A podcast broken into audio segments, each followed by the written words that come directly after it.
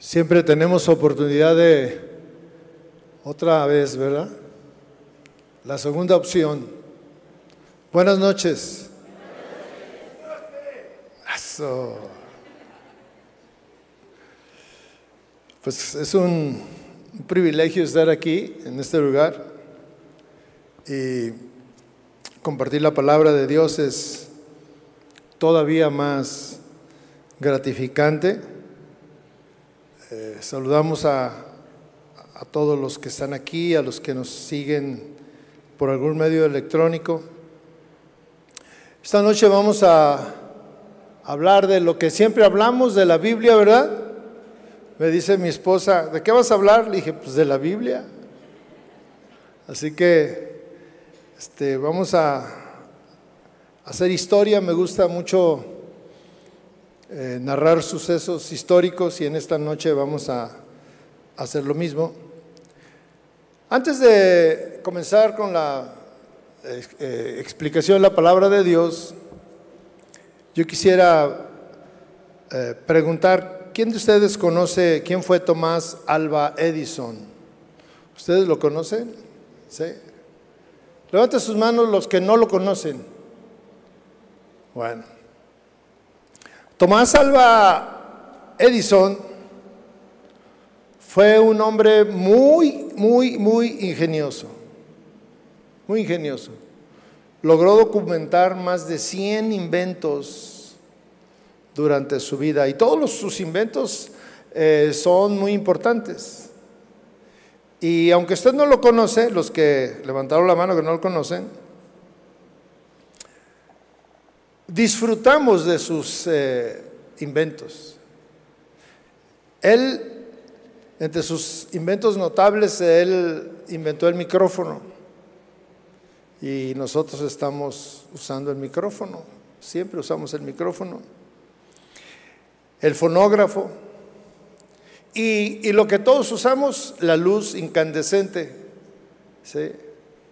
Y bueno, pudiéramos hablar de tantos de sus inventos notables. La batería, del almacenamiento, la batería. Y bueno, muchos de ellos nosotros los conocemos y los usamos todos los días.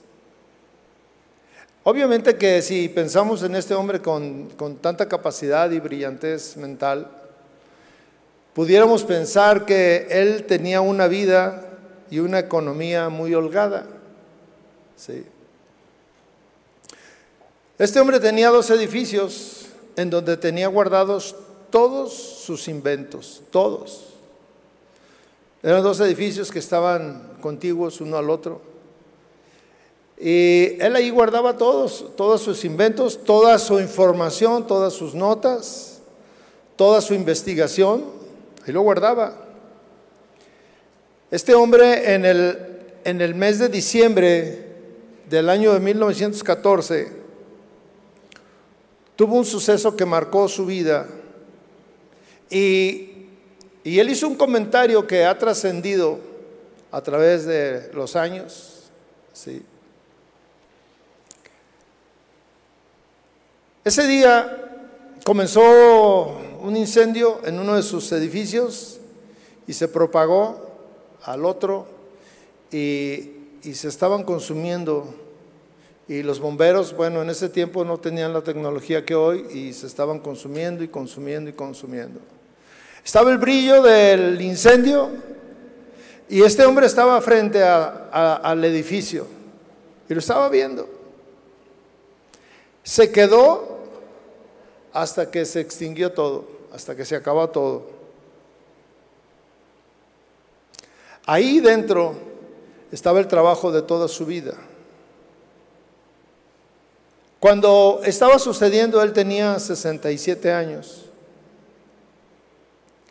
Y obviamente que el esfuerzo de toda su vida se estaba acabando ahí. Y él permanecía tranquilo, mirando lo que estaba pasando. El costo de sus edificios era de 2 millones de dólares. Y él los tenía asegurados solamente por 238 mil dólares. Así que además de, estar perdiendo toda su, sabiduría, todo lo que él había inventado y todo su trabajo de tantos años, también estaba perdiendo sus pertenencias. Este hombre estaba al ocaso de su vida. Cuando se terminó el incendio, cuando se acabó todo, llegó su hijo y lo, y lo vio tan tranquilo y se extrañó y le preguntó, este, pues, ¿qué pasaba? Porque si no se daba cuenta de lo que estaba pasando, porque a pesar de, que estaban ante un, un, gran problema, se estaba consumiendo todo, un gran desastre, este hombre le dijo a su hijo, esta frase que ha trascendido, le dijo, hay un gran valor cuando llega un desastre. Todos los errores que cometimos se quemaron. Gracias a Dios podemos empezar de nuevo. Amén. Y gracias a Dios nosotros también, este, tal vez muchos de nosotros quisiéramos que en nuestra vida hubiera un incendio atrás que consumiera todo, que borrara todo, que no dejara huella y poder comenzar de nuevo. Usted pudiera expresar esto mismo, esta misma idea, usted pudiera tener ese mismo sentimiento cuando el desastre, algún desastre ha llegado a su vida o usted ha actuado de una manera diferente. La verdad, yo no sé si este hombre era cristiano o no, no lo sé, en ese tiempo yo no sé. Lo que sí me impacta es cómo él enfrenta la adversidad. En sus palabras encontramos verdades, ¿Cómo reaccionamos? ¿Cómo reaccionan las personas ante la adversidad, ante los desastres? ¿Y cómo tiene la tranquilidad y la confianza de comenzar de nuevo? Y tal vez pareciera difícil pensar que una persona a los 67 años estuviera pensando, vamos a empezar de nuevo. Gracias a Dios podemos empezar de nuevo.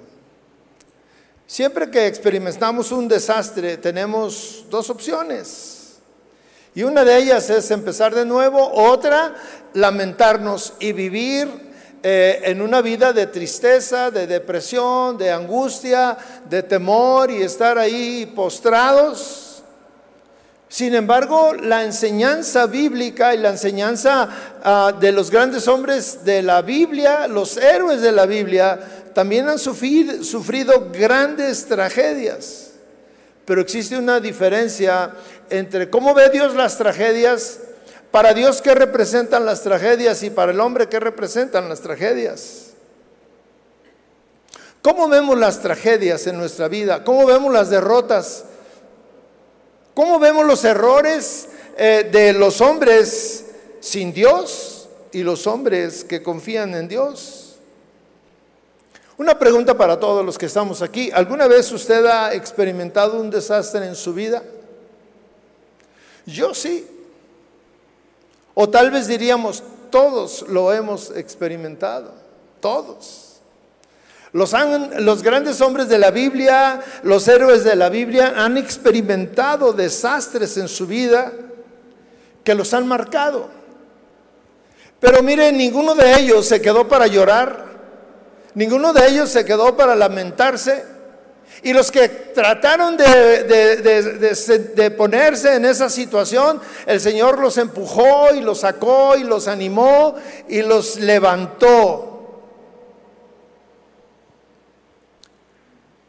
Tuvieron errores, tuvieron problemas, pero le dieron vuelta a la página y comenzaron de nuevo. A pesar de las circunstancias. En la Biblia encontramos grandes historias. ¿Quién no conoce a Noé? Tenemos la historia de Noé. ¿Usted conoce a Noé? Todos conocemos a Noé. Sí. Noé es un hombre que todos conocemos, que admiramos, Pero dentro de su vida, fíjense que él cometió un grave error que fue documentado y ahí está en la Biblia. Un día se emborrachó y anduvo por todos lados desnudo. Y en ese tiempo, pues el andar desnudo no era bien visto. Hoy encontramos que hay manifestaciones en los centros de las ciudades y andan desnudos. Aquí era un error, era un pecado. Y él se mostró y dice que sus hijos tuvieron que caminar de espaldas para no ver su desnudez.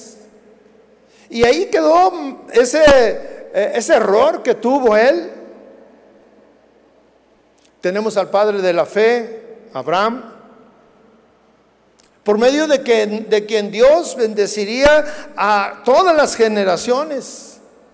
Pero usted sabe que Abraham mintió cuando se vio en problemas. Mintió y puso en riesgo a su esposa. Le preguntaron que si era su esposa y él dijo, no, no, no es mi esposa. Y dos veces a punto estuvo de, cometer este gran error, pecado, empujar a su esposa a cometer adulterio por salvar su vida. ¿Quién no conoce la historia de David? La historia de David está marcada por errores y errores y errores. Un gran rey. Un rey poderoso. Un rey lleno de la sabiduría de Dios. Un rey que lo podía todo y sin embargo cayó y cayó estrepitosamente. Cometió pecado. Salomón. ¿Cuántos conocen a Salomón? Salomón fue, dice la escritura, que un hombre sabio. Su sabiduría no se comparó con nadie, nadie se comparó con esa sabiduría, ni ha existido alguien que tenga la sabiduría que tuvo él y sin embargo cometió uno de los errores más graves. En esa sabiduría, mire, se enredó con mil mujeres. ¿Usted se puede imaginar enredarse con mil mujeres?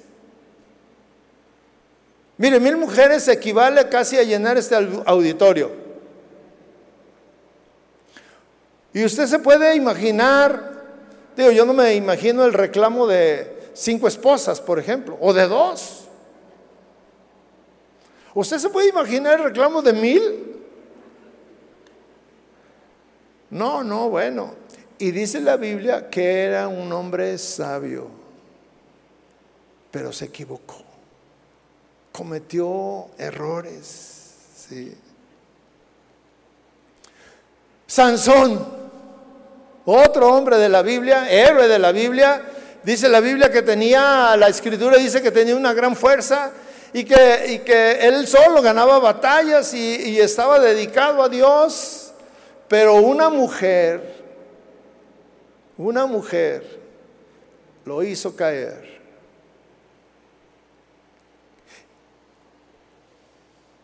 Cuando hablamos de, de estos hechos, pudiéramos pensar en situaciones que traen derrota, que traen vergüenza, que pueden provocar un desánimo en la gente que lo vive. En la gente que, que de una u otra manera eh, tiene una circunstancia, una derrota en su vida, un fracaso en su vida, y que no sabe qué hacer. Y está avergonzado. Esta noche quiero hablar de una manera más ah, cercana o más detallada de Moisés. ¿Cuántos conocen a Moisés? Moisés es famoso. Su nombre es famoso y, este, incluso está presente desde que nacen los niños, ¿verdad? vamos a hacerle un Moisés, ¿verdad? Moisés fue un gran hombre, pero también experimentó un desastre en su vida. Pero fíjese, fue un desastre que cambió por completo su vida. Antes de, entrar, yo quiero ah, hacer un contexto de lo que sucedía en ese tiempo. Moisés fue un hebreo que nació eh, estando los judíos en, en Babilonia, habían llegado ahí porque hubo una hambruna y José los llevó y, estuvieron ahí, se alimentaron, pero el pueblo empezó a crecer, a crecer, a crecer. Los hebreos comenzaron a crecer y empezaron a, ser muy numerosos y además un pueblo poderoso. De tal manera que el faraón empezó a darse cuenta que ellos ya se estaban convirtiendo en un peligro para, para la nación, para los egipcios. Entonces él, eh, queriendo limitar su crecimiento, emitió un decreto donde ordenaba matar a todos los niños hebreos, esto con la finalidad de frenar el crecimiento del pueblo. Sus padres eh, eh, pues tenían a, Moisés y veían que era, un que era un niño hermoso y pues no querían ir a entregarlo para que lo, sacrificaran. Entonces dijeron, ¿sabes qué? Hay que este, salvarlo y lo pusieron en una canasta eh, eh, de mimbre tejida y este, lo pusieron en el río Nilo, pero era muy direccionado el asunto porque estaba bañándose la hija del faraón y pues prácticamente se lo empujaron, ¿verdad? No sé si usted ha visto esas historias, este, se lo empujaron y, la, hija del faraón lo ve y, lo, recogen y ay, qué niño tan hermoso, porque dice la escritura que era un niño hermoso. Y, esta mujer eh, dice, lo voy a adoptar, me voy a quedar con él. Y, y ahí estaba la hermana de Moisés y le dice, yo le puedo conseguir quien lo amamante. Y ella dice, ¿tú conoces a alguien? Sí, sí, yo conozco a alguien. Y le lleva a su mamá. Y providencialmente, pues la mamá es la que está este, atendiendo a Moisés. Una historia rápida para ubicarnos en el contexto. Moisés empezó a vivir en la casa del faraón, en el palacio. Y estando ahí, este, este joven empezó a crecer eh, siendo el, el, hijo adoptivo de, de la hija del faraón. El faraón no tenía hijos. El único hijo que tenía era su hija. Entonces, obviamente que eh, Moisés iba encaminado a, a, ocupar el lugar del faraón. Iba a ser el heredero, porque no había herederos. Y bueno, obviamente que el vivir ahí en, la casa del faraón le dio la oportunidad de crecer, de tener lujos, de educarse, de, era un guerrero, era un soldado, bueno, era un hombre famoso, pero era hebreo, no era judío. Y Dios tenía planes con él. Y un día, vamos ahora sí a leer la palabra de Dios, Éxodo 2, versículo 11. Dice la palabra, en aquellos días, crecido ya Moisés, salió a donde sus hermanos y vio sus duros trabajos. Vio a un egipcio golpeando a un hebreo, a uno de sus hermanos. Entonces miró alrededor y cuando vio que no había nadie, mató al egipcio y lo escondió en la arena. Al día siguiente salió y vio a dos hebreos que reñían. Y dijo al culpable, ¿por qué golpeas a tu compañero? ¿Quién te ha puesto de príncipe o de juez sobre nosotros? Le preguntó. Le respondió el culpable, ¿estás pensando matarme como mataste al egipcio? Entonces Moisés tuvo miedo y dijo, ciertamente se ha divulgado lo sucedido. Al enterarse Faraón de lo que había pasado, trató de matar a Moisés pero Moisés huyó de la presencia de Faraón y se fue a vivir a la tierra de Madián y allí se sentó junto a un pozo. El sacerdote de Madián tenía siete hijas, las cuales fueron a, sacar agua y llenaron las pilas para dar de beber al rebaño de su padre. Entonces vinieron unos pastores y las echaron de ahí, pero Moisés se levantó y las defendió y dio de beber a su rebaño. Cuando ellas volvieron a Reuel, su padre, este les preguntó, ¿por qué han vuelto tan pronto hoy? Un egipcio nos ha librado de mano de los pastores respondieron ellas. Y además nos sacó agua y dio de beber al rebaño. Y Reuel dijo a sus hijas, ¿dónde está? ¿Por qué han dejado al hombre? Invítenlo a que coma algo. Moisés accedió a morar con aquel hombre y éste le dio su hija Séfora por mujer a Moisés. Y ella diólos un hijo y Moisés le puso por nombre Gersón, porque dijo, peregrino soy en tierra extranjera. Amén. Este relato nos, nos habla de una tragedia. Moisés dice que siendo ya adulto, dicen que tenía aproximadamente 40 años, 40 años viviendo en el palacio, 40 años gozando de los privilegios de ser el hijo adoptivo de la casa del faraón.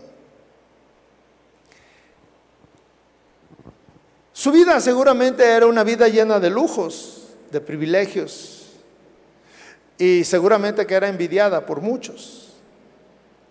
Sin embargo, cuando menos lo espera, comete un grave error que le cuesta todo lo que para, para él era importante en ese momento. Versículo 11 dice que, que un día Moisés salió a donde sus hermanos. Mire, Moisés sabía que era adoptivo.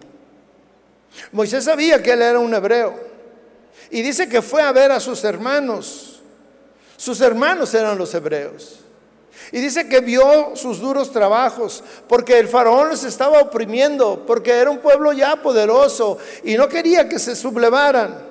Y vio a un egipcio golpeando a un hebreo, a uno de sus hermanos. Entonces hizo lo que todos hacemos cuando vamos a cometer algo que no está bien. Miró alrededor a ver quién me ve, a ver si no hay peligro. Y cuando vio que no había nadie, mató al egipcio y lo escondió en la arena. Escondió su pecado. Pensó, se fue muy tranquilo. Él era un hombre de guerra, era un hombre fuerte, era un hombre que, que, participaba en el ejército y rápido mató al egipcio, no tuvo problema. Y él se fue muy confiado de que defendió a su hermano de la injusticia. Él se sabía que él tenía e-, ese don. Él quería hacer justicia siempre. Pero cometió un error. Y él estaba seguro que nadie lo había visto. ¿Por qué? Porque miró hacia alrededor, dice, a todos lados miró. ¿Usted ha estado en esa situación? Que voltea que nadie lo vea. Y le dijeron que no comiera chocolates. Y vaya agarra. Y luego llega su esposa, su esposa, y aquí había dejado un chocolate. ¿Tú lo viste? No, yo no lo vi. Pero los grandes errores siempre surgen, mis hermanos, siempre surgen.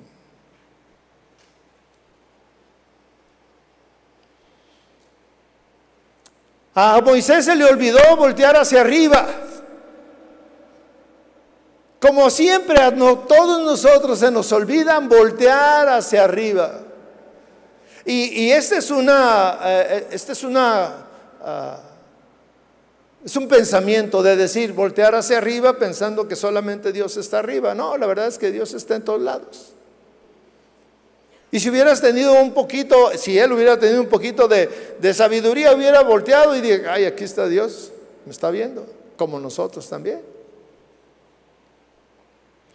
Versículo 13 dice, al día siguiente salió y vio a dos hebreos que reñían y dijo al culpable, ¿por qué golpeas a tu compañero? ¿Quién te ha puesto de príncipe o de juez sobre nosotros? Le respondió el culpable. Le hace una pregunta, ¿quién te puso? ¿A qué vienes a meterte? Pareciera que Moisés se andaba metiendo en todos lados y que era el justiciero. Y mire la pregunta o el comentario. ¿Estás pensando matarme como mataste al egipcio? Estaba evidenciando su pecado. ¿Quién le dijo? ¿Cómo se enteraron? Mire, a veces eh, la misma, las mismas personas a las que les ayudamos son las que nos echan de cabeza. Seguramente que, el, que el hebreo al que salvó fue y dijo, ¿qué creen? Moisés mató a un egipcio por salvarme. No, sí. Y empezó a correr el rumor, ¿verdad? Y al rato todos sabían. Y Moisés salía y pensaba que nadie sabía. Pero aquí se da cuenta que ya era un, ya era un rumor. Todos sabían. Entonces Moisés tuvo miedo. Este sentimiento, esta sensación es natural cuando nos vemos evidenciados. Cuando sabemos que cometemos una falta. A mí no se me olvida desde cuando me casé y, bueno, obviamente hoy cometo menos errores que cuando estaba recién casado, pero eh, cuando mi esposa me llamaba y me decía, oye, este, terminado de comer y ya me, ya me voy porque tengo, me decía, ok, cuando vengas, este, podemos platicar. Quiero decirte algo. Y yo le decía, ¿qué, me quieres decir? O sea, luego entraba el temor, ¿qué, me quieres decir? Cuando vengas platicamos, no, dime de una vez, adelántame algo, no, cuando vengas. ya me iba y yo, ¿qué me va a decir? ¿Qué me va a decir? ¿Qué hice? ¿En qué la regué? ¿Qué pasó? Y luego llegaba a mi casa y luego le decía, este, ¿de qué quieres hablar? Ahorita cenamos y luego, no, no, no, no, hagas más largo esto. Vamos, vamos, este, bueno, siéntate, vamos a este sillón. El sillón que me decía, siéntate en el sillón y ya decía, malo.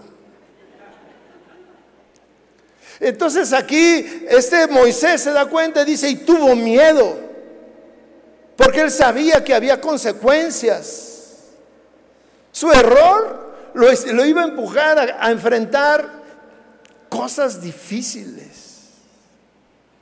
¿Y por qué? Porque cometió un error en un momento de que no pensó lo que iba a hacer. La acción pudiéramos pensar que era buena, pero no era correcta.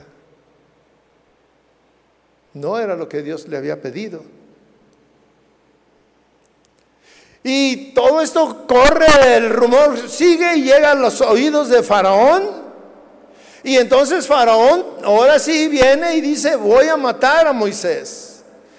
¿Y qué hace Moisés? Huye de la presencia de Faraón y se fue a vivir a la tierra de Madián. Y ahí se sentó junto a un pozo. Aquí hay dos cosas importantes. La tierra de Madián la tierra de Madián era lo opuesto completamente a Babilonia, a Egipto. Completamente diferente. Madián era un desierto. Madián no tenía nada agradable. Madián era un lugar donde eh, no crecía nada. Era difícil la vida en Madián. La vida en el palacio era una cosa completamente diferente. Y ahora iba a ser el lugar donde iba a vivir Moisés. Y dice que se sentó junto a un pozo. ¿Usted se puede imaginar la escena? Sentado en el pozo, viendo su realidad, solo, sin casa, en una tierra difícil, sin saber qué iba a hacer, lleno de temor. ¿Por qué se fue a Madián? Se fue a Madián porque eh, el faraón no tenía ah, una ah, manera de llegar hasta ahí. Su poderío no alcanzaba la tierra de Madián. Y estando allá, él iba a sentirse, él iba a estar a salvo, pero era, una, era un lugar para estar a salvo, iba a estar en una tierra donde era difícil vivir, donde se le había acabado todos los privilegios que tenía. Se acabaron los lujos, se acabó la buena ropa, se acabaron las fiestas, se acabó la comodidad, se acabó el poderío, se acabó todo lo que Moisés amaba en ese momento. ¿Y todo por qué? Por defender a alguien de algo que ni siquiera le llamaron a él. Por meterse en algo que no era su asunto. Sin embargo, él se sintió con las ganas de voy a hacer y esto.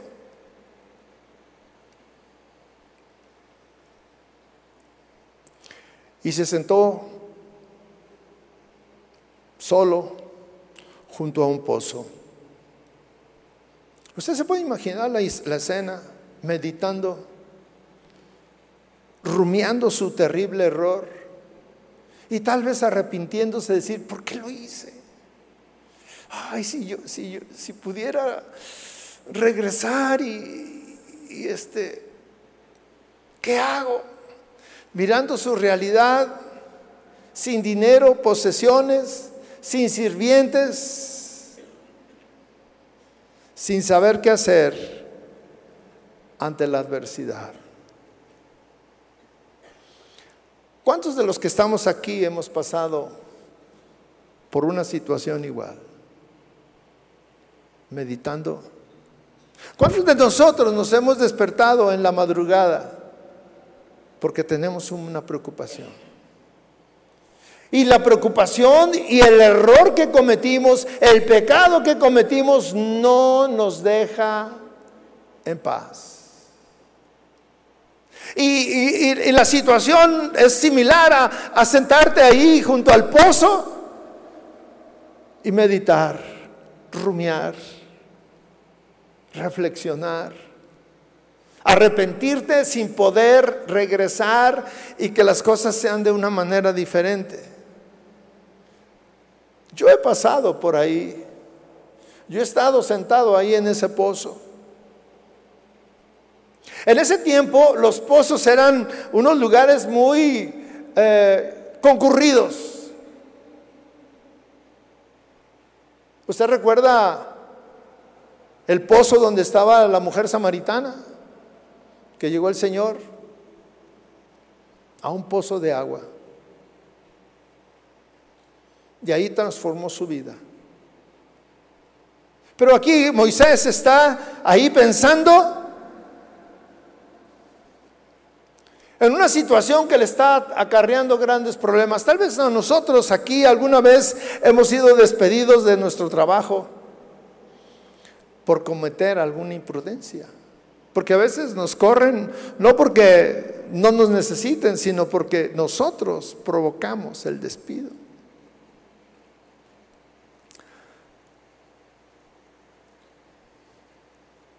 ¿Cuántos han sido abandonados por sus parejas? Porque cometieron un error o muchos errores. O se acumularon los errores, las faltas, los malos tratos a través de los años que llegó el momento en que te abandonan. Y ahí estás triste, solo y diciendo, ¿por qué? Queriendo que regresar el tiempo para hacer las cosas de, una manera diferente. ¿Cuántos nos hemos sentido derrotados? Porque nuestros planes no salieron como pensábamos. ¿Cuántos hoy se sienten frustrados por la situación que están viviendo? Muchas veces ni siquiera tenemos la culpa y estamos en una situación difícil o complicada. ¿Cuántos no nos sentimos felices? ¿Cuántos, como Moisés, hoy estamos ah, de una manera simbólica junto al pozo, rumiando, lamentándonos lo que estamos viviendo, sin saber qué hacer? Mis hermanos, no podemos regresar atrás. Y aquí cobra fuerza lo que le sucedió a este inventor, que se estaba quemando todo y que él dijo, podemos volver a empezar, a pesar de los errores. Dios siempre está atento a nosotros. Y muchas veces Dios tiene planes con nosotros. Y muchas veces nosotros no podemos ver la tragedia que está causando nuestra vida para darnos otra oportunidad. Pero una oportunidad que nosotros podamos ah, tomar de una manera diferente. Una oportunidad donde nosotros estemos dispuestos a no cometer los mismos errores. Una oportunidad donde nosotros podamos ver la mano de Dios aunque las circunstancias y la realidad en nada se parezca a lo que vivimos anteriormente. Dios siempre nos dará otra oportunidad y cumplirá sus propósitos. Versículo 16 dice, y el sacerdote de Madián tenía siete hijas. Allá está Moisés en el pozo. Y se cambia la escena a, la casa de Madián, del sacerdote. Tenía siete hijas, las cuales fueron a sacar agua y llenaron sus pilas para dar de beber al rebaño de su padre. Entonces vinieron unos, unos, pastores y las echaron de allí, pero Moisés se levantó y las defendió y dio de beber al rebaño. Mire otra vez, ahí va a meterse. Sí. Pero en esta ocasión la cosa fue diferente. Cuando ellas volvieron a Reuel, su padre, este les preguntó, ¿por qué han vuelto tan pronto hoy? Y dice, un egipcio, mire, el semblante, la ropa y todo, delataba a Moisés como que él era un egipcio.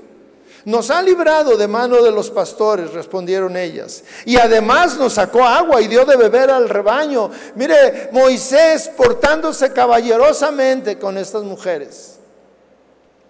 Moisés no podía ser diferente de lo que ya había dentro de su corazón.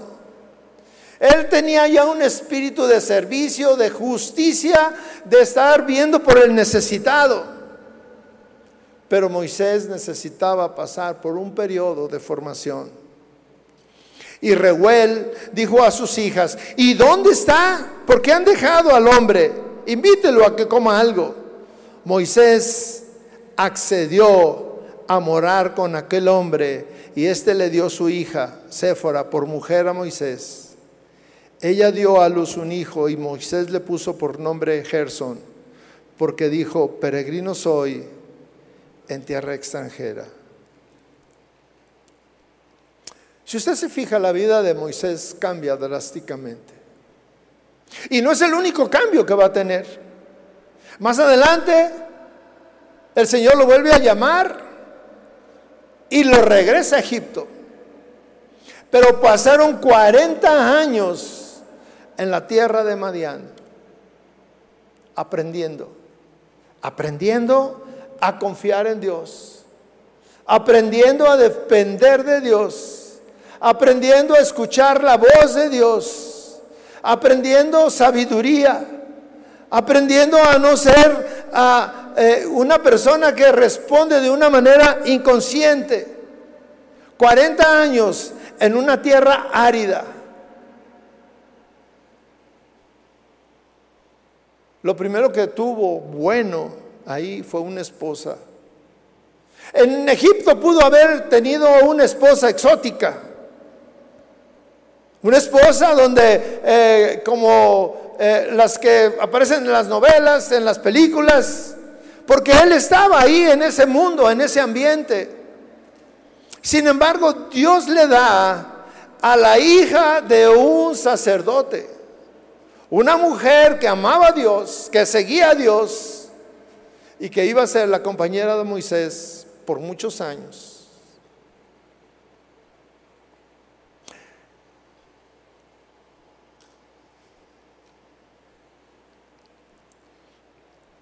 Madián puede ser el lugar que nosotros necesitamos pasar hoy. O, que estamos nosotros ahí en Madián, que tuvimos que salir corriendo y que estamos ahí en ese pozo sin saber qué hacer, buscando la dirección de Dios. Bueno, ni siquiera algunos están buscando la dirección de Dios, quieren salir de su problema, lo único que quieren es salir de su problema.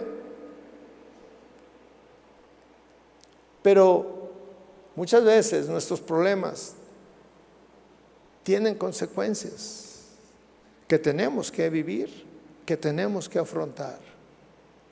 Pero hoy tal vez el asunto es de que nosotros estamos ahí en el pozo, en el pozo de Madián, esperando sin saber qué hacer. Es más, ni siquiera sabemos qué estamos haciendo ahí. Moisés no sabía por qué estaba ahí. Pero hasta ahí llegó a tomar agua, a refrescarse y a pensar, ¿y ahora qué voy a hacer? Muchos de nosotros hoy, en este día, estamos igual. Tenemos problemas. Y esos problemas son consecuencia de malas decisiones. Muchos de nuestros problemas es porque hemos actuado mal, porque tomamos decisiones equivocadas.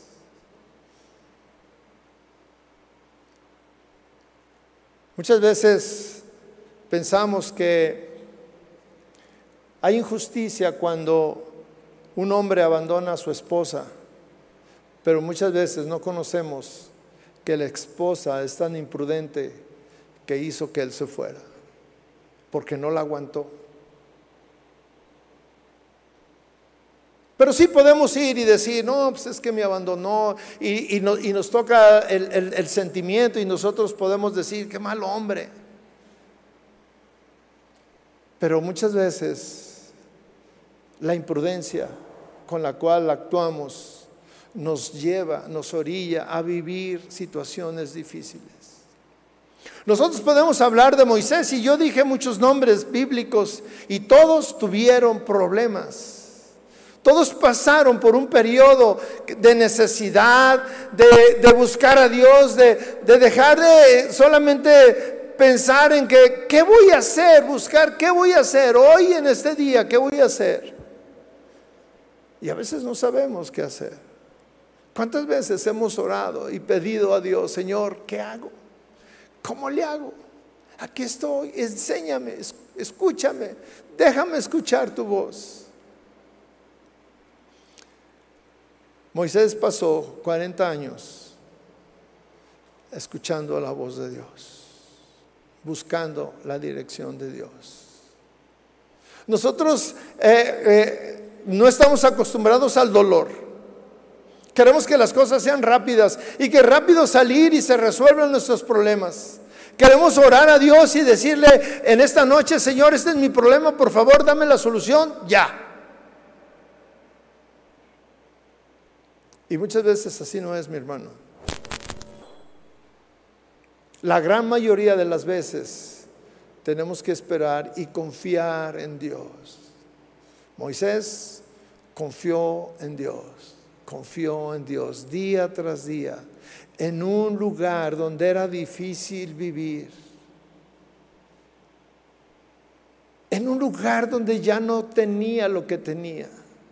Y a veces eso nos ha pasado, de que ya no tenemos lo que teníamos antes. Añoramos ese trabajo, añoramos esa iglesia, añoramos esa relación, añoramos esto, añoramos. Y lo único que tienes es lo que estás viviendo hoy en este día.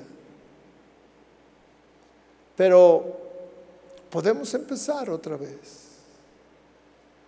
La noticia importante es de que, mire, Moisés no se quedó ahí.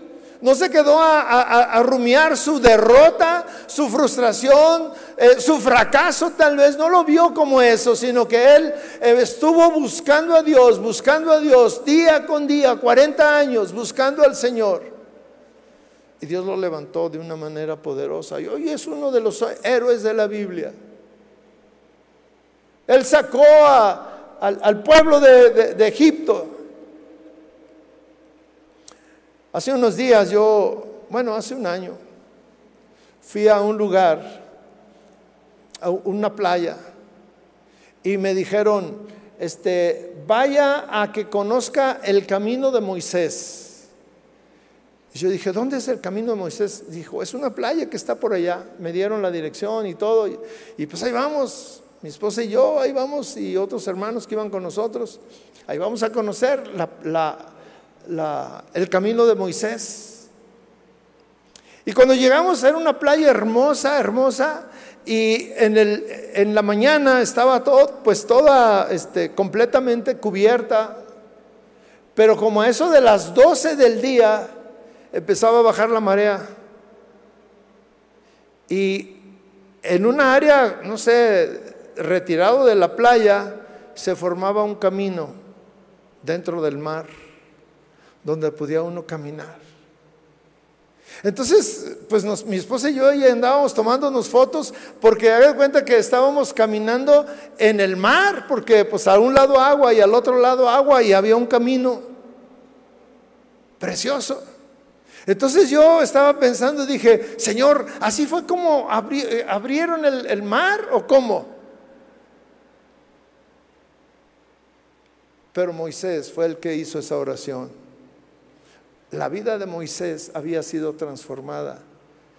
Moisés confiaba de una manera, bueno, poderosa. Moisés tenía toda su confianza en Dios de que Él lo estaba guiando y, estuvo antes adversidades porque después duró otros 40 años en el desierto, ahora guiando al pueblo. Él ya había aprendido a vivir en el desierto. Para él ya no era un problema vivir en el desierto. Para ella no era un problema estar ante circunstancias difíciles, ante problemas difíciles. Y usted sabe que otro error le impidió entrar a la tierra prometida. Otro error.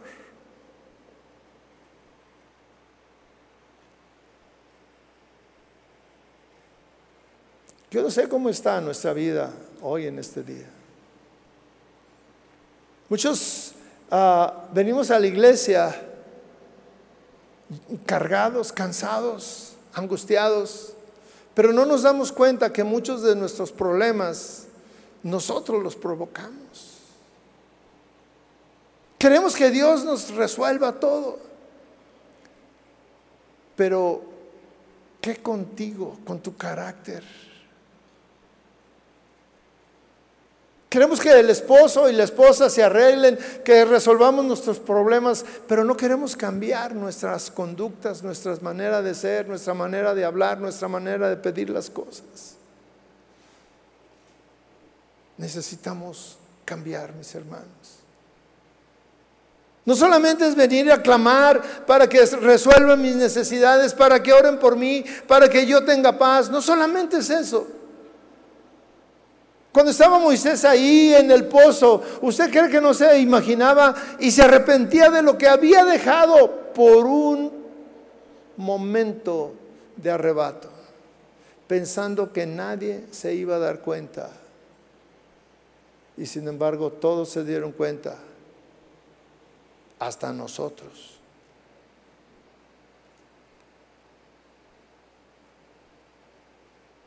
Yo no sé cómo es usted en qué situación está. Y yo le pido que cierre sus ojos, por favor.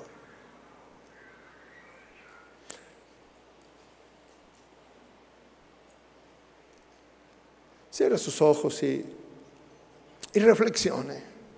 Imagínese que está ahí en ese pozo, en el pozo de Madián, reflexionando sobre su vida, reflexionando sobre sus actos, reflexionando sobre lo en donde se ha equivocado, en donde ha cometido errores, reflexionando en las consecuencias de sus pecados, de sus errores de lo que hoy no lo deja vivir en paz, de lo que hoy usted añora los tiempos pasados, pero que no pueden regresar. ¿Por qué hoy en esta noche no le, no le dice, Señor, yo quiero que me des otra oportunidad diferente? He estado en ese desierto también por tanto tiempo. Pero aquí estoy en esta noche, Señor. Y clamo a ti. Y te pido que tú me hables, me hables claramente. Y yo quiero arrepentirme de esos pecados, de esos arrebatos, de esas malas decisiones.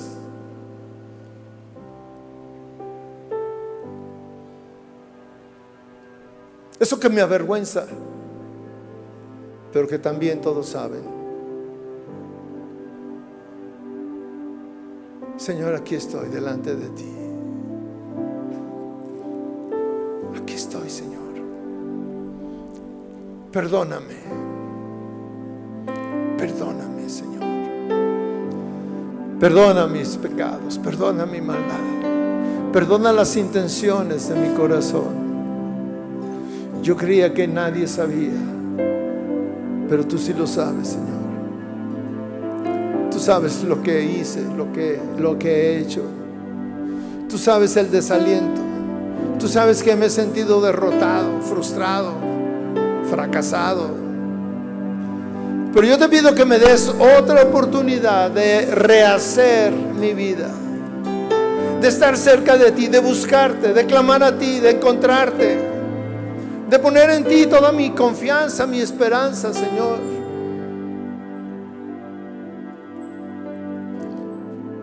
¿Por qué no se pone de pie, hermano?